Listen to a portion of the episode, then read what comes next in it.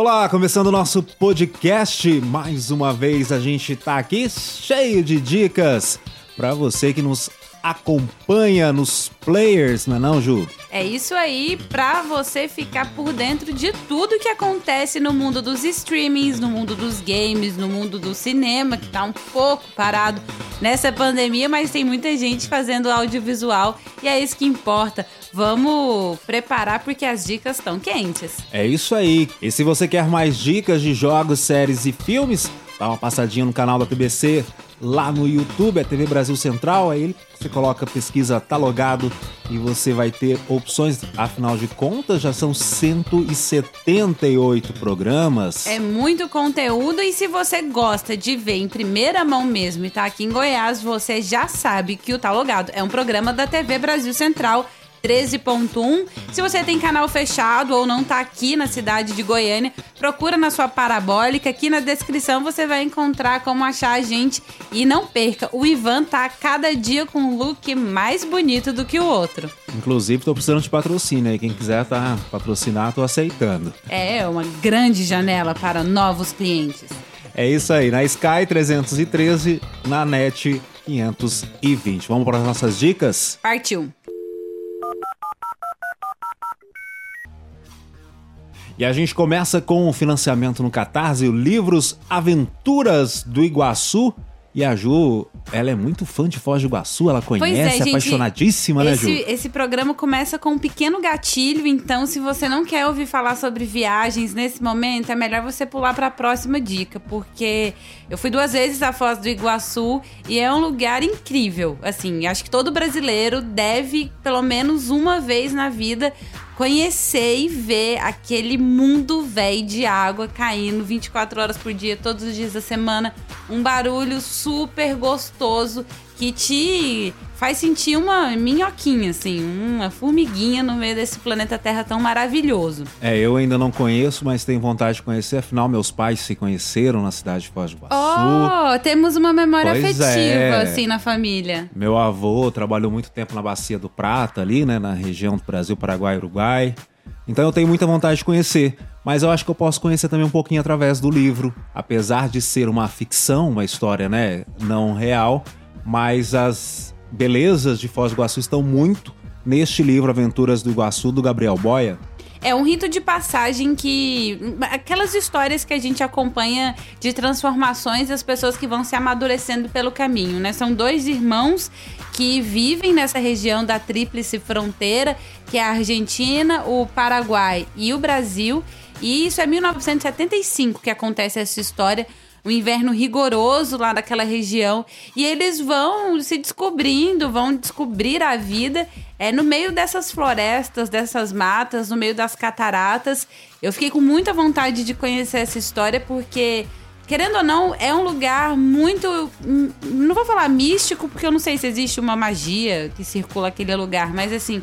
É um lugar muito poderoso, porque são um encontro de três países, todo mundo ali meio que juntos nas cataratas, tanto o lado do, do Brasil, que tem umas uma vista belíssima das cataratas, quanto o lado da Argentina também, que é um passeio que se você for, vale muito a pena visitar os dois lados, é super baratinho, é, você sai de um país para o outro, a fronteira é super tranquila, como é Mercosul, né, com a sua identidade você consegue passar para o lado, pro lado argentino, que te dá uma visão diferente, porque aqui no Brasil, a nossa visão para as cataratas, a gente vê aquele paredão, Dá pra gente ir até a garganta do diabo ali, que a gente ficou muito molhado, é uma passarela no- sobre a água, muito legal. E quem tem dinheiro pode andar de barco lá, né? É um, é um passeio pago. Quando você fala das cataratas, né, você fica muito molhado, eu só lembro daquele episódio do pica-pau. Dele descendo as cataratas, mas enfim. Cultura pop é- não pode faltar nesse programa. Muito bem, Ivan. Mas no- a- a- o lado da Argentina é diferente. A gente caminha sobre as águas e a gente vê a catarata caindo. A gente vê de cima, assim, a queda d'água, sabe? É muito legal. E eu fiquei com muita vontade de ver mais traços do livro no site do Catarse, se você for procurar. Não tem muitos exemplos das imagens, dos gráficos, do, do, do ilustrador, mas só pela história vocês já sacaram que eles me ganharam. É, e vale lembrar que as cataratas foram eleitas também uma das sete maravilhas do mundo, né? Então vale a pena mesmo visitar. E tá aqui no Brasil, a gente tem que valorizar muito é, o turismo nacional, principalmente. Eu acho que agora, depois da pandemia, o turismo nacional ele volta com mais força também, é, né? Porque é, será que eles vão liberar os brasileiros enquanto a gente for um Na pico, região, né, né? da- Exatamente. Como a gente disse no início do, do nosso podcast, esse livro está em financiamento coletivo no Catarse.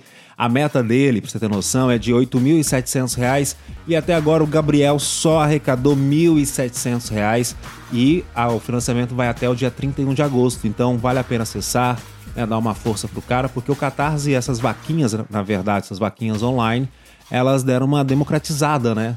É, Nesse- publicar principalmente livro no. Brasil, né, é muito difícil, é muito caro.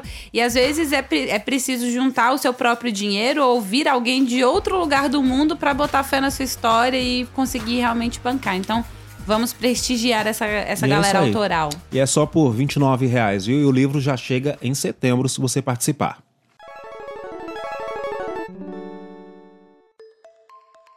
A gente sai lá das cataratas, mas agora a gente vai fazer um percurso esportivo por outras maravilhas, né? É o Eco Challenge Finge que tá chegando na Amazon Prime Video, que é o pelo que eu vi ali, é uma corrida muito difícil, uma corrida de superação dos participantes. Exatamente. Ela é, veio. É a primeira vez que eles estão fazendo um programa de TV de uma corrida que já existe, que acontece lá na ilha de Fiji, na Oceania, uma ilha bem exótica. Essa, essa corrida, que é The World's Toughest Race, ela já existe. Peraí, repete de novo, Ju. Não, Ivan, não faz isso comigo, eu vou ficar com vergonha. World's Toughest Race. Não, não me julguem.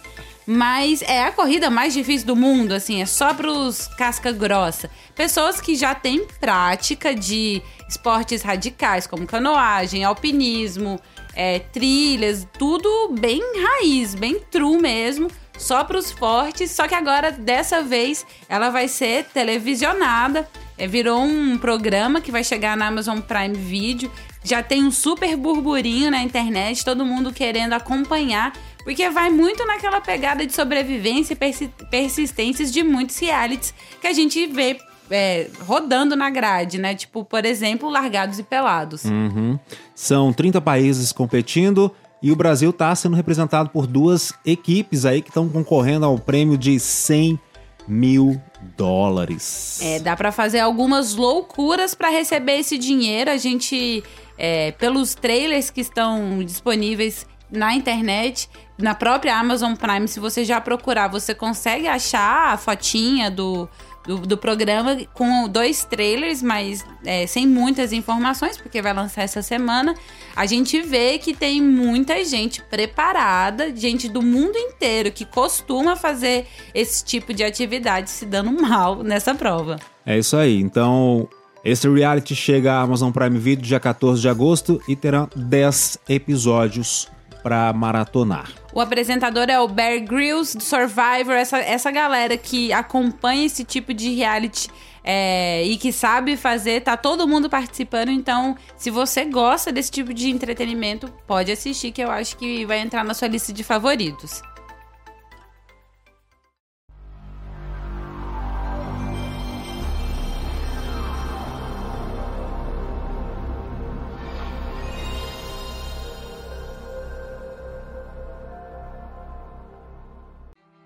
É isso aí, a Ju falou que essa galera gosta de fazer reality, agora eu te pergunto, e o brasileiro gosta, sabe fazer série, Ju? Ué, a gente tá aprendendo o nosso audiovisual. É uma criança que vem se desenvolvendo cada vez mais nesse novo milênio, tomando formas, e a gente gosta mesmo de ver é, novos títulos. E a Netflix já tem série brasileira original e não é, não tem, é, não é uma coisa tão nova, né? A gente tá falando da 3%. Pois é, 3% foi a primeira série, né, brasileira que a Netflix investiu. A história é feita pelo Thiago. O Thiago ele fez essa série na faculdade com três amigos. Ele tentou levar para várias emissoras, todas recusaram. Ele fez o quê? O quê? Ninguém quer me bancar? Eu vou lá fazer sozinho. Eu vou bancar. Ele fez três episódios, botou no YouTube, deu mais de um milhão de visualização. A dona Netflix olhou aquilo e falou: opa, aí tem um gancho. Quer dinheiro? Eu tenho. Foi e puxou ele pra Netflix. Mas enfim, a Ju ficou na história. Vamos lá. A história, né?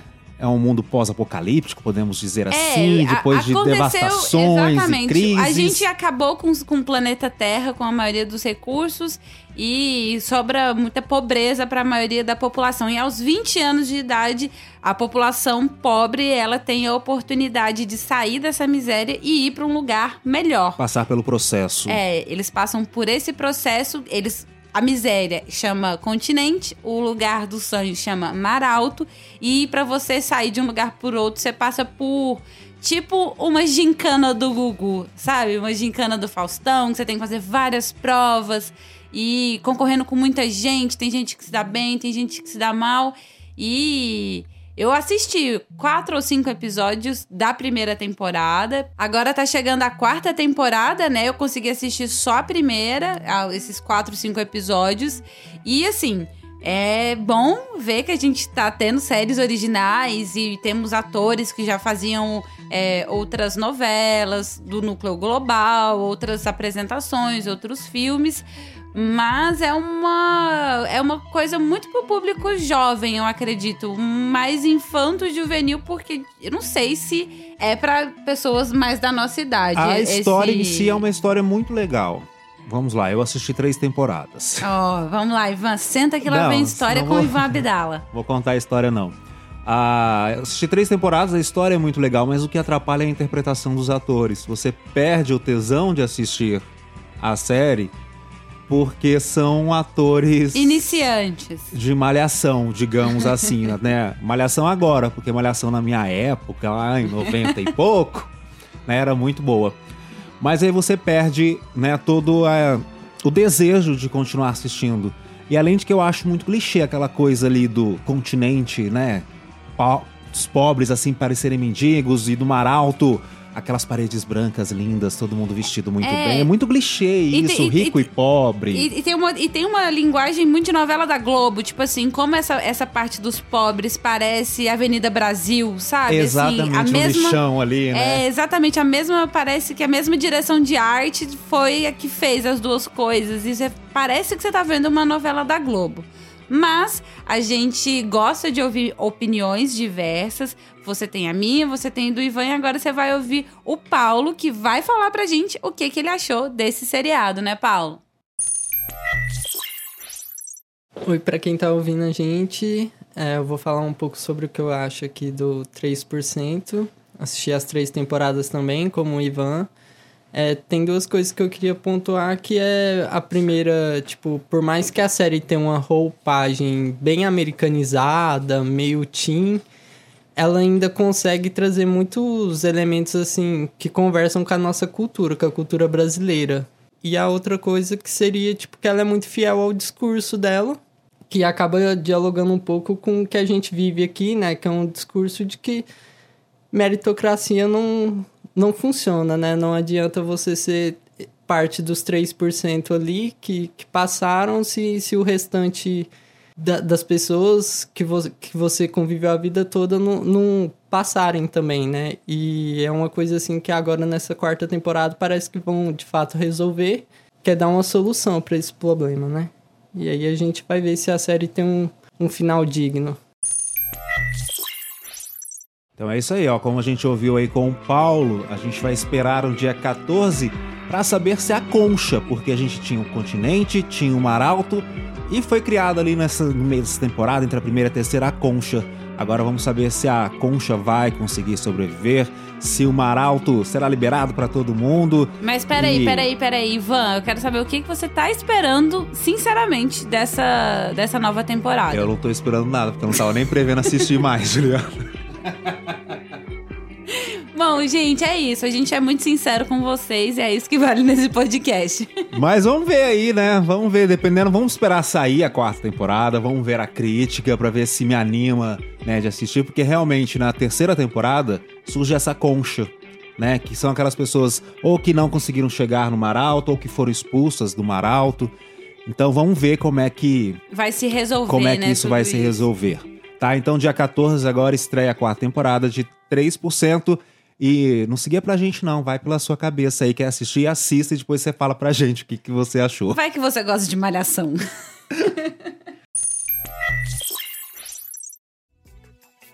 Agora eu sei de uma coisa que a gente gosta e gosta muito de humor. E falando em humor, essa semana no programa da TV eu bati um papo com a Cida Mendes, ela que é intérprete daquela Ô Coisinha! A Concessa, quem lembra dela? Exatamente, ela participou aí né, da escolinha do Gugu, ela teve participações também no programa do Didi na Rede Globo, e ela bateu um papo bem legal falando um pouquinho da carreira dela e como é que surgiu a Concessa, vamos ver?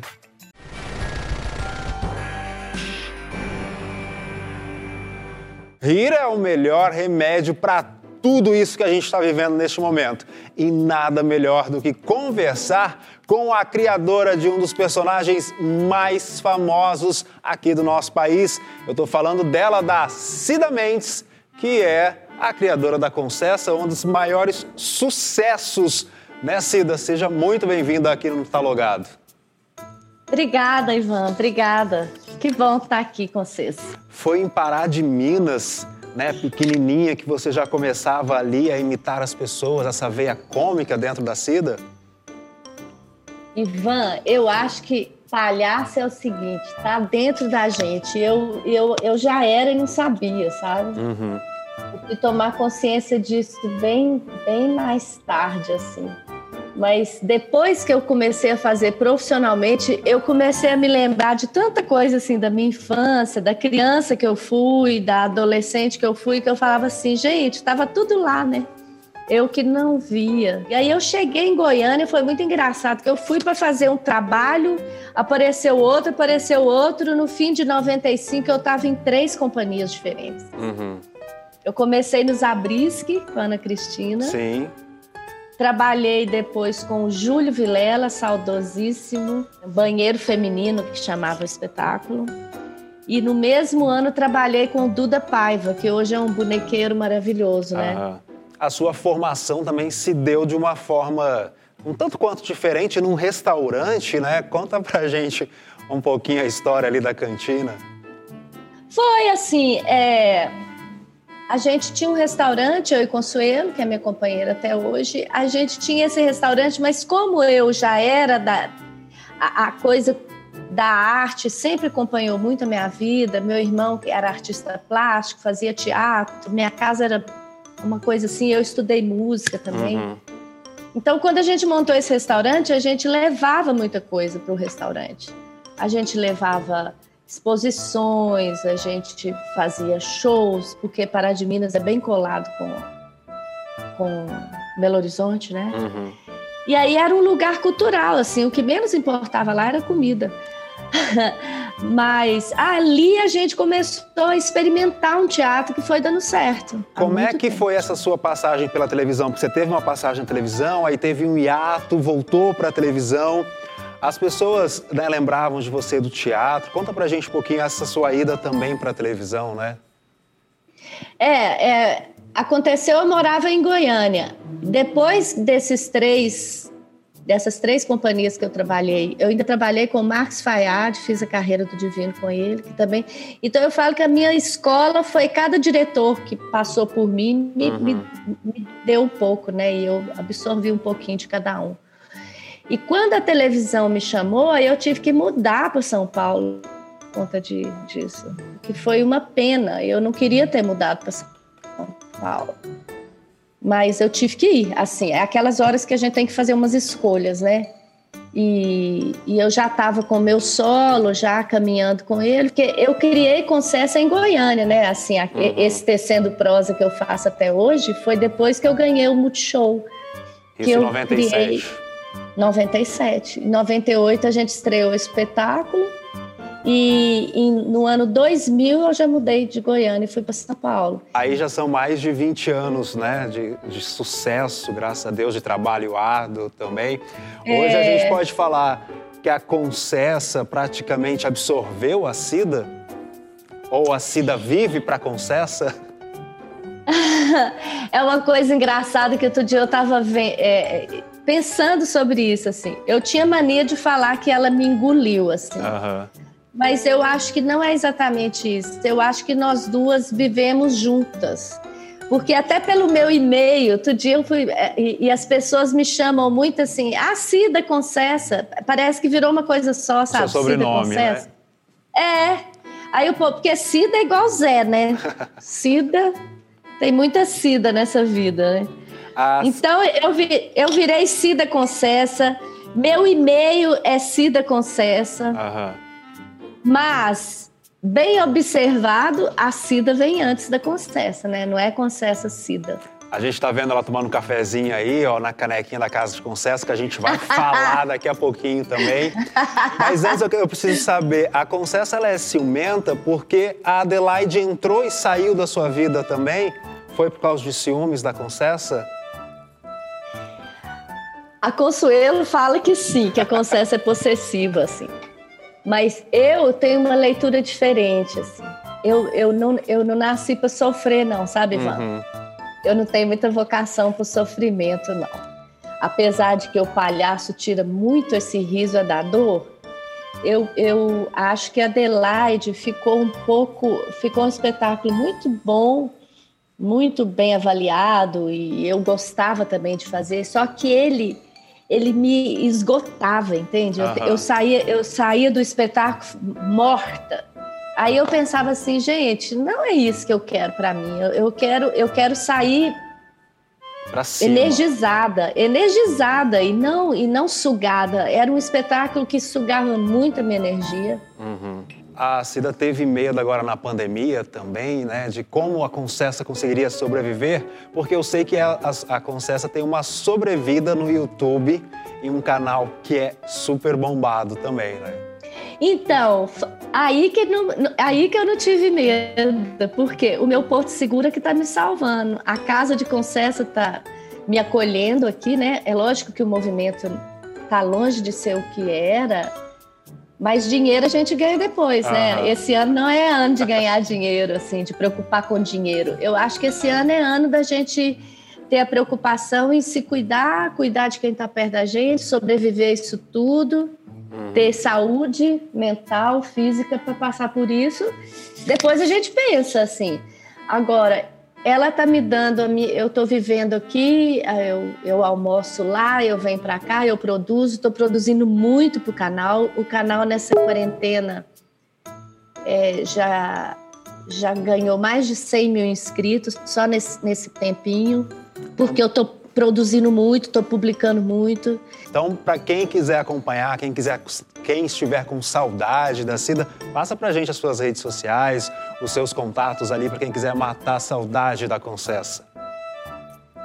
Então, a gente. A, a- é Facebook, né? Casa de Concessa.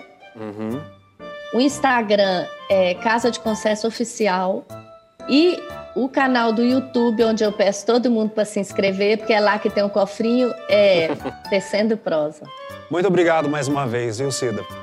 Obrigada a você, Ivan. E um beijo para vocês aí de Goiânia, todo mundo. Um beijo para todos. Eu tenho muita saudade.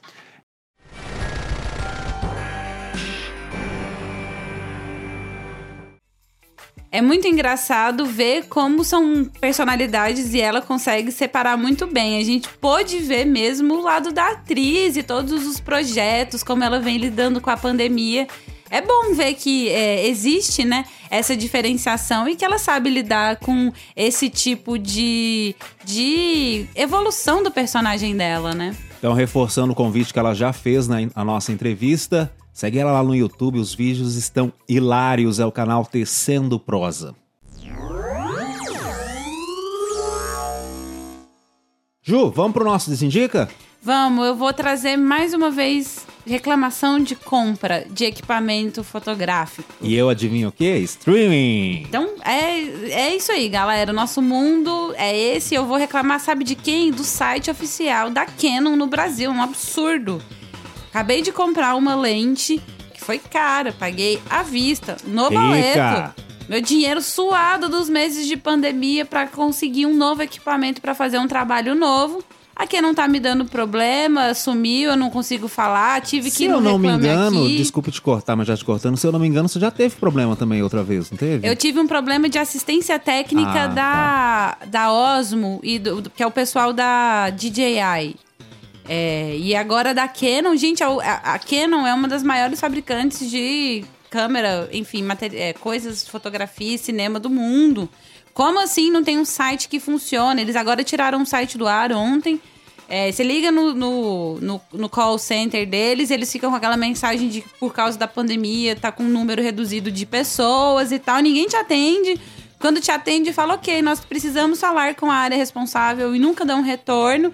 E assim, pelo amor de Deus, gente, quando você vende um material que é caro e as pessoas precisam para trabalhar, dá um retorno, O minha mínimo que você galera. espera é pelo uma, amor de né? Deus, é.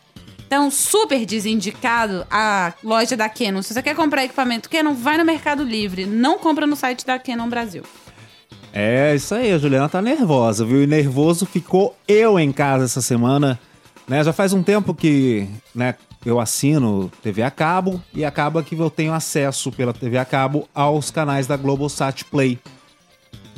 E nessa semana, na semana passada, estreou uma série que eu tô curtindo, Se Sobreviver Case também.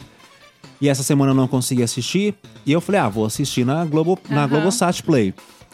Cara, que aplicativo ruim demais. É diferente do Globoplay. Qual É é a diferente diferença? do Globoplay. O Globoplay são só os programas da Globo, jornalismo e tal, e lá colocam filmes e tal. A Globosat Play você tem acesso aos canais Globosat, que é Sport TV, é Globo News, Multishow, Entendi, GNT, entendi. tal, tal.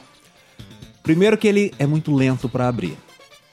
Quando ele abre, você vai, procura o canal, que também é lento demais. Aí você tem que achar o programa dentro Aí do canal. dentro do canal você vai pesquisar o programa.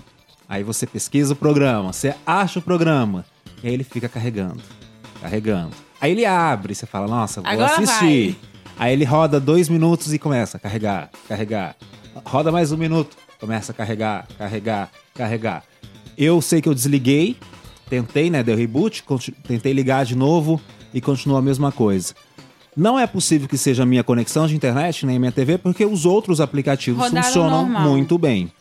Então eu acho que é problema mesmo da Globosat Play. Como a gente já tem muitas reclamações da Globo, então eu acho que a Globo ainda não conseguiu né, Fazer um servidor que fazer um- presta, é, né?